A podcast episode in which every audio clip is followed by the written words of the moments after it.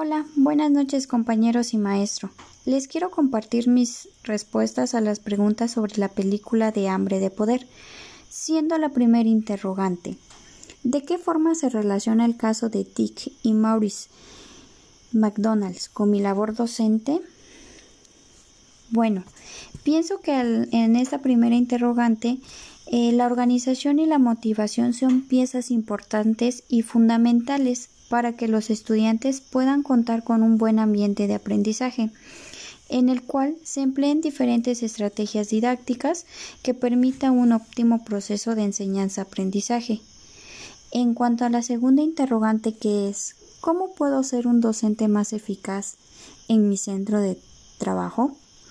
Considero que la actualización y la formación continua permite adquirir nuevos aprendizajes y que estos a su vez permite compartir dichos conocimientos e innovar las formas de trabajo, ya sea con los estudiantes o con los mismos compañeros de trabajo e incluso trabajar con la comunidad, sin olvidar el respeto a las diferentes opiniones y pensamientos.